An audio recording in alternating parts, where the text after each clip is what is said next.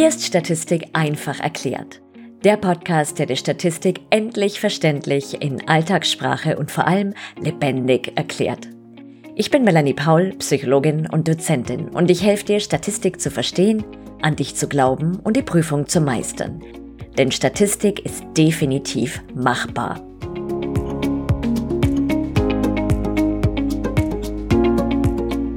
Als ob es mit der Statistik nicht genug wäre, gibt es während eines Studiums auch noch diverse psychische Herausforderungen zu meistern. Also Dinge wie, oh Gott, was mache ich, wenn ich ein Blackout in der Prüfung bekomme? Oder, oh Mann, das schaffe ich eh nie. Und der Mathelehrer hat eh zu mir gesagt, Mädchen können kein Mathe, ich bin viel zu doof dafür. Selbstzweifel und so weiter und so fort. Aus diesem Grunde interviewe ich in dieser Serie Frau Dr. Helga Lauchert, psychologische Psychotherapeutin, Verhaltenstherapeutin und Autorin diverser Fachbücher und nebenbei mein Muttertier. Falls es eine Frage gibt, die du, Frau Dr. Lauchert, gerne stellen willst, dann kannst du das gerne tun. Die Information dazu findest du in den Show Notes. Jetzt wünsche ich dir viel Spaß. Hallo und herzlich willkommen zur nächsten Folge Fragen Sie Frau Dr. Lauchert. Heute geht es um das beliebte Thema Prokrastination. Wem dieses Wort nicht sagt, dem oder der sei gesagt, es ist die Aufschieberitis, die vermutlich die meisten von uns kennen. Ich kenne es auf jeden Fall. Frau Dr. Lauchert, herzlich willkommen. Ja, vielen Dank. Das ist schön, dass ich wieder dabei sein kann. Ähm, ja, das kennen ganz, ganz viele ähm, eine sehr beliebte Methode, die irgendwann mal, vielleicht auch in der Kindheit, irgendwann mal angefangen hat und man das Gefühl hatte, ach ja, das kriege ich alles noch in letzter Sekunde und das kann ich ja dann auch noch. Viele Menschen sind ja ganz große Ausredenkünstler, denen fehlt dann immer noch irgendwas ein. Jetzt geht's gerade nicht, weil und später geht's dann auch leider nicht, weil was ganz anderes passiert ist. Und ähm, es ist ja auch überhaupt kein großes Problem. Ich kann mir ja den Wecker auf 5 Uhr früh stellen und dann kann ich auch noch lernen und so weiter. Und so geht die Zeit dahin. Man hat viel Zeit verloren und steht dann zum Schluss in einem unglaublichen Stress, weil man noch vieles irgendwie hinkriegen muss, was man dann gar nicht mehr so wirklich hinkriegen kann. Also von dem her ganz, ganz äh, beliebte, aber sehr schwierige Eigenschaft. Was kann man dagegen machen? So man denn etwas dagegen tun will.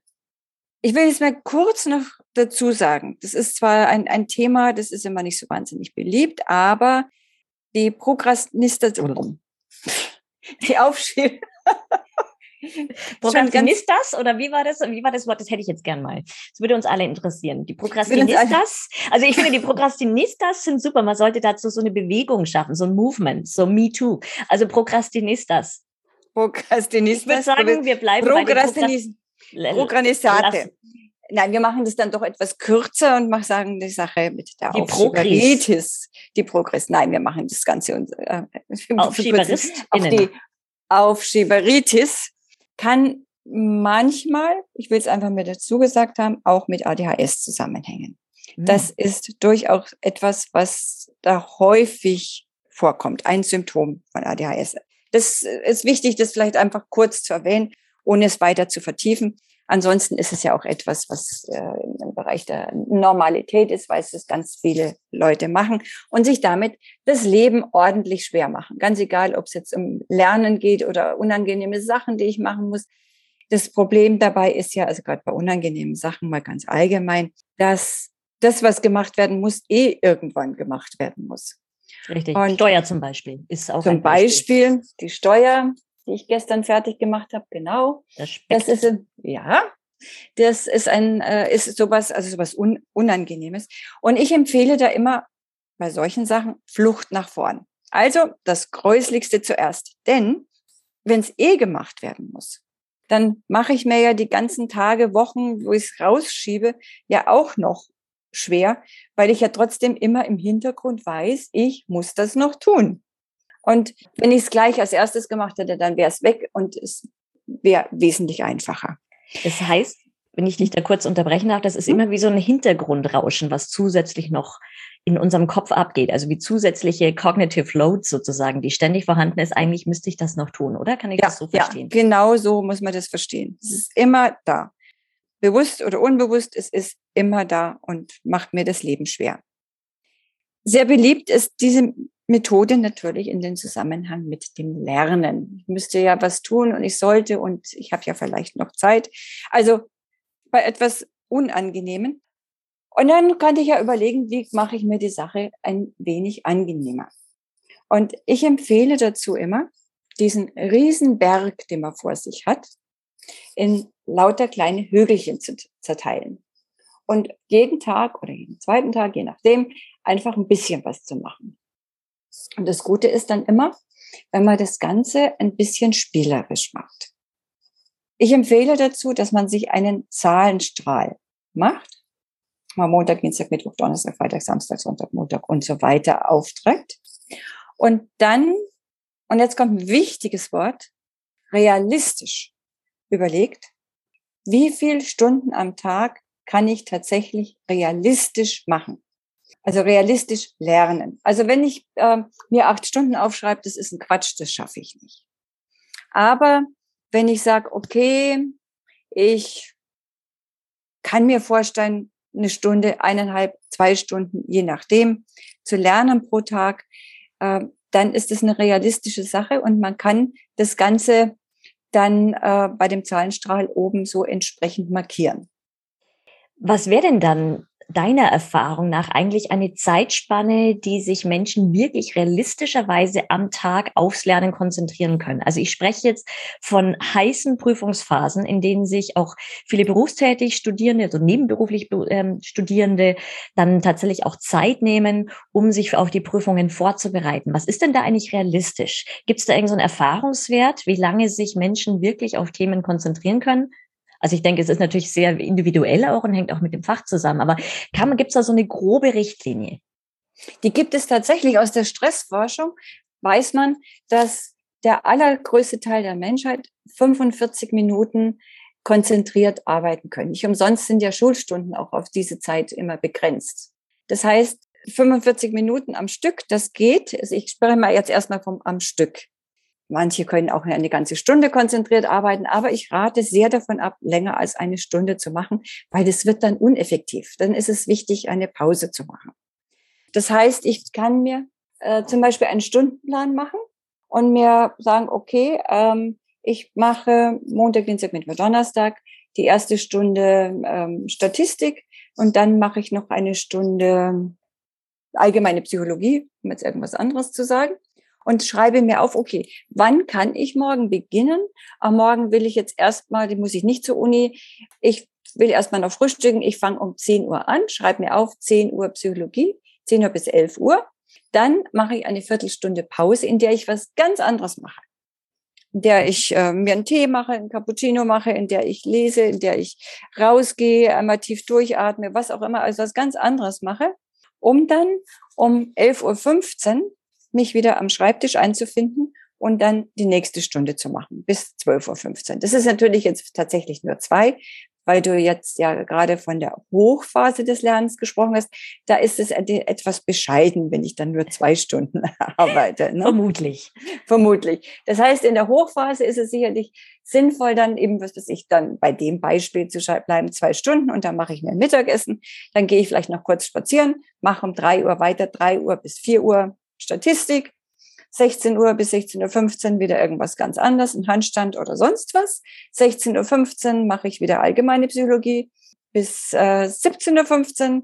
Dann mache ich aber Pause nochmal eine halbe, eine Viertelstunde und hänge nochmal eine Stunde. Also das ist einfach nur so als Beispiel, weil ich denke, fünf Stunden so in der Hochphase sollte man vielleicht mindestens machen. Und wenn man mehrere Prüfungen nacheinander hat, dann schadet es nichts, wenn man zwischendrin eine, eine, eine ganz andere Thematik reinmischt. Also wie ich vorher meinte, Statistik und dann allgemeine Psychologie und dann, je nachdem, wie, wie akut jetzt das, das Problem der Prüfung ist, kann ich ja nochmal, was weiß ich, Bio, Biopsychologie und dann wieder was anderes und dann nochmal Statistik. Also mir das selber so einteilen, wie ich das am besten mache. Bevor es weitergeht, fühlst du dich schon gerüstet für die Klausur? Falls nicht und falls du das Gefühl hast, es könnte nicht schaden, sich ein wenig Unterstützung zu holen, dann schau doch mal auf meiner Website vorbei www.statistikpsychologie.de. Hier findest du Nachhilfe, Gruppennachhilfe, Crashkurse für die deskriptive und schließende Statistik und meinen umfassenden Power-Videokurs Inferenzstatistik und SPSS leicht gemacht. Außerdem meinen Blog mit ganz vielen hilfreichen Artikeln und vieles mehr. Weiter geht's. Dadurch, dass ich das notiere, hat es so ein bisschen was ähm, Verpflichtenderes. Ich nehme das ernst. Und das ist vielleicht ganz sinnvoll, so, so Anfang der Woche oder am Sonntagabend. Da weiß ich ja meistens, wenn ich jetzt nicht noch gerade einen unerwarteten Termin beim Zahnarzt mehr holen muss, weiß ich ja in etwa, wie meine Woche ausschaut. Und dann kann ich mir einen für die Woche passenden Stundenplan schreiben, wissend, okay, mein Soll ist, dass ich fünf Stunden am Tag lerne. Das heißt, auf den Zahlenstrahl, Montag, Dienstag, Mittwoch, Donnerstag, mache ich eins, zwei, drei, vier, also hoch, eins, zwei, drei, vier, fünf, eine Linie rüber über die ganze Woche. Und immer, wenn ich eine Stunde geschafft habe, male ich mir ein kleines Kästchen hin. Das heißt, ich visualisiere, dass ich da was getan habe. Das ist ja ein mhm. bisschen schwierig mit der Lernerei. Man sieht ja nicht, wie viel ich gelernt habe. Ja. Also ich laufe ja nicht grün an mit Wissen und weiß dann noch, okay, also die Stirn fehlt noch heute, das machen wir dann noch sondern ich kann ja eigentlich nur sagen, okay, ich habe jetzt tatsächlich fünf Stunden gelernt. Und deshalb. Oder Kapitel. Es, Kapitel. Oder Kapitel, wie, wie auch immer. Ne? Genau. Also sich so irgendwie ein, ein Soll zu setzen und dann, wenn man die, die erste Stunde geschafft hat oder das erste Kapitel wahlweise, dann ein Kästchen malen. Und dann eben diese Viertelstunde Pause und dann wieder ein Kästchen malen und wieder und so. Und dann kann man am Abend sehen, ja, ich habe es geschafft, ich habe das getan. Und das hilft ziemlich gut gegen die Aufschieberitis, weil man visualisiert und es macht auch Spaß. Ich habe das geschafft, ich krieg das hin. Ich könnte mir auch Smiley-Punkte vergeben oder mir kleine Fleißbildchen kaufen, zum Beispiel. Das kann ich auch machen. Das kann ich auch machen. Ich kann auch so weit gehen. Also das heißt, äh, bevor ich das vergesse, ein Punkt noch zwischendrin. Ich muss mir überlegen, wie gehe ich mit Samstag, Sonntag um. Also es muss wirklich eine klare Struktur sein, die man sich selber sitzt setzt, je klarer die Struktur ist, je deutlicher es ist, desto höher ist die Wahrscheinlichkeit, dass ich meine Aufschieberitis überwinden kann. Weil ich sehe es ja dann, oh, ich habe es wieder nicht gemacht oder ha, es gemacht. Kriege jetzt noch ein extra Fleißbildchen, wenn ich noch eine sechste Stunde heute mache. Hm. Beispielsweise. Und ne? wer will nicht das extra Fleißbild? Aha, das ist ganz, ganz wichtig. Aber und das vielleicht noch zum Thema Fleißbild, weil das ist sicherlich auch ein wichtiger Punkt. Wie kann ich mich motivieren? Weil darum geht's ja bei der Aufschieberitis, dass ich mich dahin prügeln muss, beziehungsweise, um es netter auszudrücken, dass ich mich motivieren muss, um das zu machen. Also das mache ich durch den Zahlenstrahl, das mache ich durch das, dass ich da Kästchen hinmale, dass ich weiß, ich habe es tatsächlich geschafft und am Abend das Gefühl habe, ja, ich bin stolz auf mich, ich habe es gekriegt. Und jetzt bei dem Fleißbildchen kann man sich noch eins draufsetzen, indem man dann beispielsweise sich ein Glas nimmt, ein möglichst schmales, hohes Glas, damit man was sieht. Und da zum Beispiel, also je nachdem, wie die finanziellen Verhältnisse sind, jeden Abend sich einen Euro reinschmeißt oder sagt, also okay, am Wochenende, wenn ich das wirklich die ganze Woche durchgehalten habe, dann werfe ich mir dann zehn, zehn Euro rein am, am Sonntagabend. Und ich weiß ja in der Regel dann schon irgendwann, wann die ganzen Prüfungen sind und da entsprechend damit umgehe. Ja, und wie sieht es denn mit unmittelbarer Belohnung aus? Also nach so einem langen Tag, angenommen, ich habe mich jetzt fünf Stunden lang durch die Diagnostik und Statistik und Biopsychologie gequält zum Teil, wäre es nicht auch sinnvoll, dass ich mich dann am Abend belohne? Ja, also, unbedingt, weil also, die Sache mit den Fleißbildchen ist vielleicht dann doch nicht so befriedigend. Ich kann mir ja dann auch was überlegen, ähm, was ich dann am Abend mache, wie ich mich belohne. Also ich gebe sehr gerne die Aufgabe, jeden Tag eine gute Tat für mich selbst. Na bitte. Na? Und das ist dann auch was, also das ist auch dann ganz schön, weil das auch so was ganz Positives ist, äh, ich mir was Gutes tun will und mal nämlich überhaupt zu überlegen, was ist denn eigentlich was Gutes für mich? Was tut mir gut? Was würde mir Spaß machen? Und es ist oft tatsächlich auch so, dass es viele Menschen gibt, die das gar nicht so wirklich wissen. Das habe ich auch schon in meiner Coaching-Tätigkeit festgestellt, dass einfach einige Menschen gar nicht so wirklich wissen, was ihnen eigentlich wirklich Spaß macht und was ihnen einfach wirklich gut tut. Also insofern auch hier die Aufforderung von mir, die ich nicht Psychotherapeutin, aber immerhin Psychologin und Certified High Performance Coach bin, dass du dich vielleicht einfach mal, wenn du das wirklich nicht weißt, dass du dich einfach mal hinsetzt und dir überlegst, was sind eigentlich Dinge, die ich wirklich gern mache? Also von ganz kleinen Dingen, ja, also was ich eine schöne Tasse Cappuccino trinken zu was Größerem, was auch immer das dann ist und da so eine Liste parat haben, die man vielleicht auch irgendwo hat, wo man sie gut sehen kann, wie zum Beispiel am Kühlschrank, so dass man dann, wenn man einen Tag hinter sich gebracht hat, an dem man sehr viel gelernt hat, auch sofort darauf zurückgreifen kann und nicht dann anfängt mit, hm, was wär's denn jetzt? Dies als kleine Anregung. Ja, das ist eine sehr, sehr gute Idee von dir. Das ist auch tatsächlich so, das habe ich auch in der Therapie ganz häufig erlebt, dass Menschen überhaupt keine Idee dazu haben, was tue ich eigentlich gerne, was tut mir gut, was tue ich gerne. Und da habe ich dann auch in dem Zusammenhang immer empfohlen, sich eine dreiteilige Liste machen. Der erste Teil ist mal, was mache ich denn eigentlich gerne? Und ähm, selbst was ganz Banales wie in die Badewanne gehen oder ähm, was zeichnen oder spazieren gehen. Also selbst was wie Badewanne oder spazieren gehen, was man, wo man denken könnte, naja, das weiß ich doch sowieso. Nee, wenn ich gerade blöd im dumm im Kopf bin, dann fällt mir auch sowas nicht ein. Also wirklich alles, was einem irgendwie Spaß macht, aufschreiben. Erste Rubrik. Zweite Rubrik. Was ich, habe ich denn eigentlich früher ganz gern gemacht, was sich in meinem Leben irgendwie ausgeschlichen hat? Was ich irgendwie vergessen habe. Was gab's da? Gummihüpfen. Was hat sie? Gummihüpfen, ein Puzzle machen oder was auch immer. Dritte Rubrik, was ich schon immer mal machen wollte. Das sind wahrscheinlich dann eher die größeren Sachen. Also, also so, wenn ich so früher zum Beispiel, wenn ich mal groß bin, dann werde ich Fallschirm springen, um als irgendein Beispiel zu bringen. Das sind natürlich eher die großen Sachen. Für die, was du vorher meintest, die abendliche Belohnung, da eignen sich gut die ersten beiden Rubriken. Mhm. Also die Rubrik, was mache ich denn eigentlich ganz gerne und was ich, was ich überhaupt nicht denke. Die zweite Rubrik im, was habe ich früher gern gemacht, was ich so klammheimlich aus meinem Leben rausgeschlichen hat, ins Kino gehen oder was auch immer. Diese beiden Rubriken eignen sich wunderbar für die tagtägliche Belohnung. Und die, die dritte Rubrik, da wird es dann schon etwas schwieriger, weil es meistens was Großes ist. Nichtsdestotrotz ist es oft auch was sehr Motivierendes, was ich eventuell dann verwenden kann für den Schlussakkord. Was ich damit meine ist, ich habe ja vorher von diesem Glas gesprochen, wo man sich entweder ein Euro am Abend oder was man halt abhängig von den finanziellen Möglichkeiten, die man hat, oder am Ende der Woche den 10-Euro-Schein oder so. Wichtig ist dabei auch, sich zu überlegen, ich weiß ja, wann meine Prüfung ist, wann die Prüfungsdatum ist, dann kann ich sehr flugs hochrechnen, wenn ich wirklich meine Aufschieberitis gut überwunden habe, wie viel Geld da drin ist und dass ich dann tatsächlich mit diesem Geld irgendwas mache, was ich sonst nicht gemacht hätte. Also mhm. angefangen mit der dem, was mit dieser Rubrik drei, was ich schon immer mal machen wollte. Oder da ist irgendwie ein Schal, der, ich brauche eigentlich wirklich keinen Schal, aber der sieht so toll aus und den, mit dem belohne ich mich dann, wenn ich das tatsächlich geschafft habe, meine Aufschieberitis zu überwinden und wirklich jeden Tag das gemacht habe. Und ein Hausschwein kaufen vielleicht auch. Ein Hausschwein kaufen. genau. Ne? Also deshalb nochmal so zum Schluss diesen Tipp. Jeden Tag eine gute Tat ist ein ganz, ganz, ganz wichtiger Punkt. Mir Gutes zu tun.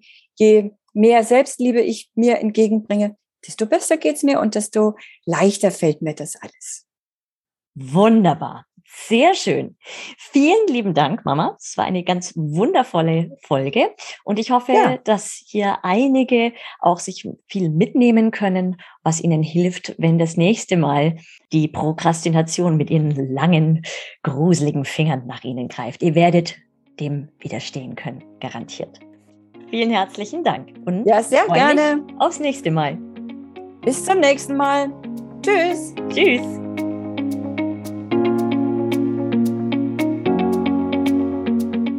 Vielen Dank fürs Zuhören. Wenn dir der Podcast gefallen hat, freue ich mich sehr, wenn du ihn abonnierst und eine Bewertung hinterlässt. Lass mich bitte auch wissen, was der größte Aha-Moment für dich war, was dir besonders gefallen hat und welche Themen dich interessieren würden. Und wenn du einen einfachen und verständlichen Einstieg in die schließende Statistik willst, dann schnapp dir meinen gratis Mini-Videokurs Inferenzstatistik Quick and Dirty. Den Link dazu findest du unten in den Show Notes. Jetzt wünsche ich dir noch einen ganz schönen Tag und vergiss nicht, Statistik ist definitiv machbar.